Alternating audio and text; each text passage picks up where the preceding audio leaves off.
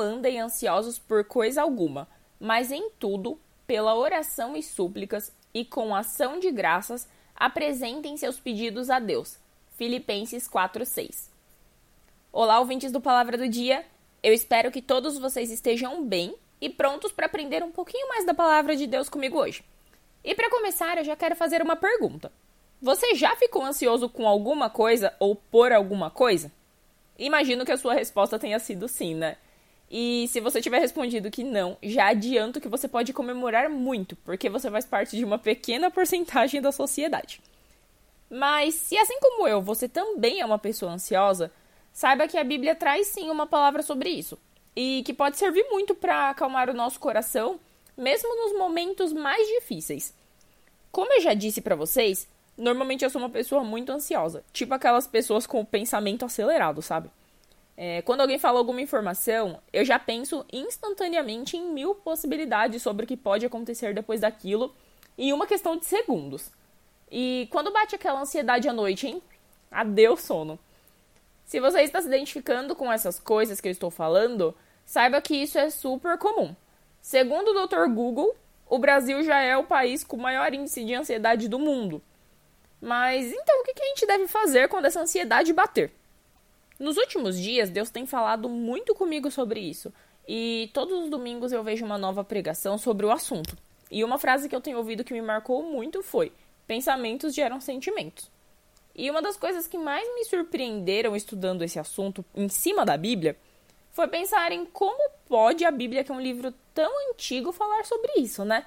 Eu não sei vocês, mas quando eu pensava em ansiedade, eu achava que era um problema da atualidade por estarmos sempre conectados, por termos muito o que fazer, o que estudar, títulos que temos que conquistar, coisas para comprar, pela situação atual que estamos vivendo e vários outros problemas e situações da modernidade que todos nós passamos.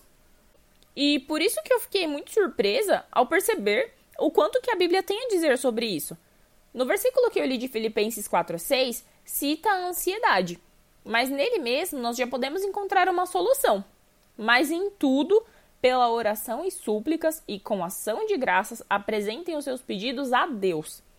E se você descer um pouquinho mais para o versículo 7, você vai ver a consequência disso.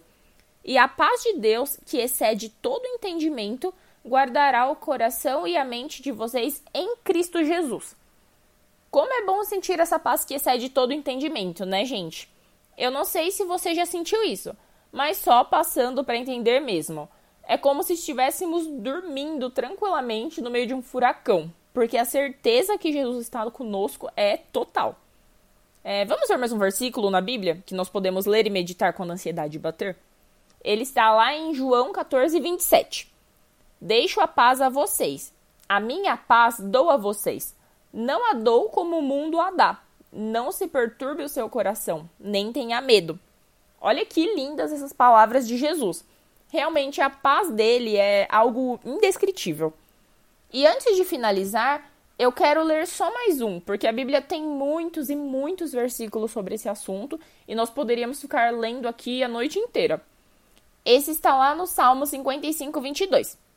Entregue as suas preocupações ao Senhor, e ele o susterá. Jamais permitirá que o justo venha a cair. Glória a Deus por isso. É, todos esses versículos que eu li, eu li na versão NVI. Eu sei que muitos de vocês gostam de saber qual é a versão certinha para acompanhar, então foi a NVI. É, eu espero muito que essas palavras possam ter ajudado a trazer paz para o seu coração e que você possa experimentar essa paz de Cristo que excede todo entendimento. Que você possa meditar na palavra de Deus e confiar que Ele está no controle da sua vida e nunca irá falhar com você. E se você chegou até aqui nesse podcast e não conhece esse Deus que eu estou falando, ou nunca sentiu essa paz de Jesus no seu coração, saiba que ele te ama e ele quer que você viva uma vida, uma vida plena na presença dele. Peça para Jesus entrar no seu coração e deixar que você experimente essa paz que excede todo entendimento. Eu te garanto que não tem nada melhor. E você, gostou dessa palavra ou conhece alguém que esteja precisando ouvir isso? Então compartilhe com seus amigos pelo WhatsApp e não se esqueça também de seguir o Palavra do Dia nas redes sociais. Você quer falar com a gente? Então é só acessar o nosso site www.aplicativopalavradodia.com. Muito obrigada por ouvir até aqui. Que Deus te abençoe e até a próxima.